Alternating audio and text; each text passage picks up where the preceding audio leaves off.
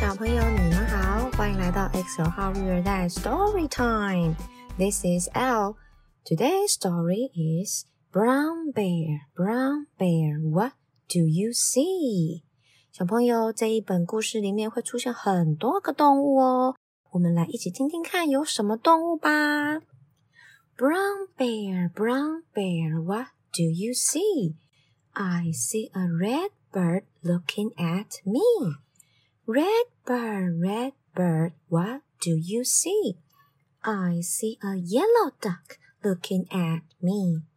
Yellow duck, yellow duck, what do you see? I see a blue horse looking at me. Blue horse, blue horse, what do you see? I see a green frog looking at me. Green frog, green frog, what do you see? I see a purple cat looking at me. Purple cat, purple cat, what do you see? I see a white dog looking at me. White dog, white dog, what do you see? I see a black sheep looking at me. Black sheep, black sheep, what do you see? I see a goldfish looking at me. Goldfish, goldfish, what do you see? I see a teacher looking at me. Teacher, teacher, what do you see? I see children looking at me. Children, children, what do you see? We see a brown bear, a red bird, a yellow duck, a blue horse, a green frog, a purple cat, a white dog, a black sheep, a goldfish, and a teacher looking at us. That's what we see. 故事念完喽，小朋友还记得刚刚听到是什么动物吗？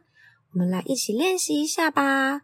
首先，第一个是 brown bear，brown bear，brown 是咖啡色的、棕色的，brown bear 就是棕色的熊。再来是 red bird，red 是红色的，bird 是小鸟，red bird 就是红色的小鸟。yellow duck，yellow duck，yellow 是黄色的，duck 是鸭子，yellow duck。就是黄色的鸭子，yellow duck。还有 blue horse，blue 是蓝色的，horse 是马，blue horse 就是蓝色的马，blue horse。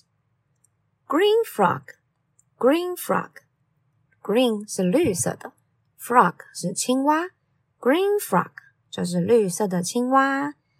purple cat，purple cat，purple 是紫色的。